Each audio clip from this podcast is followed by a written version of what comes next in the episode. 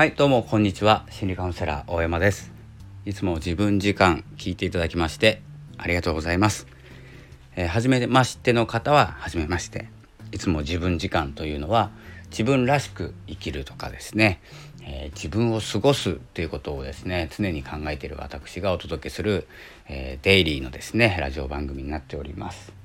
えスタイフではえー、オリジナル音源としてスタイフオンリーでお話ししております。あと、ポッドキャストはですね、え週に一度配信しております。あと、ポッドキャストの内容は YouTube でも配信されてますので、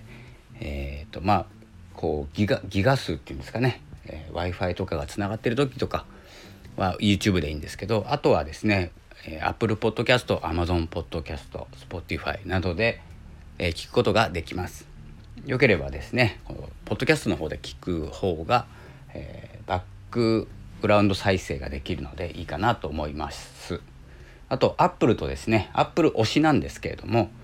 実はですね iPad で僕聞いてるんですけど個人的にはあんまり言っちゃいけないんですけど Amazon Music の方が聞きやすいなと思ってます。Amazon ポッドキャストなぜかというと、えー、ポッドキャストはあのシーズン別に分けてるんですけど大して分かれてないんですけどね。だけどシーズン1から今シーズン8まで来ていてこのシーズン別で聞くことができるのが Amazon ポッドキャスト iPad で聞く時だけなんですよ。今のところですね。なので聞きやすいかなと思います。こう遡るとかしなくていい。ちょっと途切れてたかもしれませんが申し訳ございません、えー、それではですね今日のですね、えー、テーマなんですけれどもいつもこうニュースレターのタイトルを決めてこの内容インスピレーションでタイトルを決めるんですけれどもそこからですね、えーと、ニュースレターを書く前にラジオを収録してます。なのでちょっと台本なしでですねお話をしているのとあとニュースレターの方も説明欄に載せてるんですけどちょっと内容が変わっている場合がございます。こう話す時の直感と書く時と、えー、少しですねニュアンスが変わってきます。言うことも結構変わります。なので、えー、テキストで読むこともできますし音声で聞くこともできます。ということで、えー、ゆっくりアップデートアップグレードしていこうということですね。アップデートでもいいんですけれども。まあニュアンス的にはそんな感じです。アップグレード。昨日かな？昨日スタイフでお話ししたスタイフのこう機能変更ですね。どういうふうに変わっていくかどう思うかっていうことをお話ししたんですけれども。えそして同時にニュースレターではゆっくり成長していこう自分のペースを守っていこうというお話をしています。ですが、えーと、アップグレードしていくのはそのプラットフォームだけではないはずなんですね。こう何て言うんですかねこうスタイフの機能が増えましたこんな機能とこんな機能とこんな機能今回はこの3つ増えてますっていうお知らせを聞いて、えー、自分はどうなんだろうってちょっと思いました。自分のアップグレードっていつしているんだろう？何か思いついた時とかいい話を聞いた時とか。しっかりと自分を保ってそれに追加する機能。例えばブログとかブログとかでもいいんですけれども一つのバナーとかでもいいんですけどこんな見られ方するんじゃないかっていう思考を働かせて少しずつ変化をつけていくタイトルだったり文章の書き方だったりもそうなんですけどどんなところでもいいんですけど少しずつ何かを加えていくこれですねあの自分きっかけって結構難しいんですよ。何もこう心が動かない時にこう日々過ごしていて無理やり心を動かそうとしてもなかなか動かないんでもしかしたらですねこういうプラットフォーム使わせていただいてるスタイフとかのアップグレード機能を追加されたという連絡が来たらあそういえば自分も機能を追加してないなっていうことで例えばバナーをいじってみるとかサムネイルいじってみるとか、えーと、文章のことを勉強して書き方変えてみるとかでもいいんですけど少しずつですねあの自分をどう変えてきたかっていうのを確認しながらいった方がいいかなと、えー、思います。なのでどっかメモが必要かなとそれは思うんですけど例えば8月21日に文章の書き方を勉強して書き方変えました。ここでアップグレードしました。でどうだったのか。っていうのをこう日記までいかないんですけどメモ帳手帳とかに書いておいてで8月の終わりぐらいにどのぐらい8月はアップグレードしたか。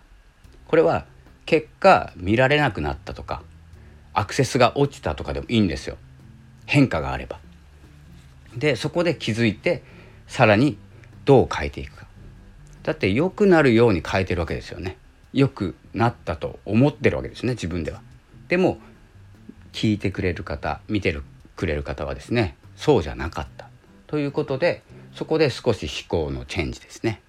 ではどういうふうなものが聞かれるのかどういうものが求められているのか。そして大事なのはどんなことが発信したいのかにつながるわけなんです。で本当に大事なのは聞いてくれなくても発信したいことこれがですねあの軸になってます。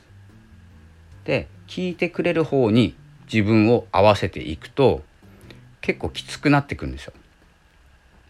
でつまんなくなってくるんですよ。で長続きしないんです。でやめてくんです。それよりは聞いてくれていないけど自分の軸を持って自信持って発信している。そしてそこに人を集めるようにまあ一生懸命何かやればいいですよね。SNS でもブログでも何でもいいんですけど。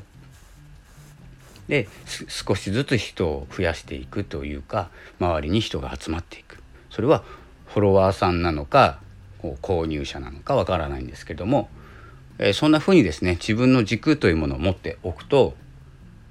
フォロワーが1人2人増えたとか10人減ったとか増えたとか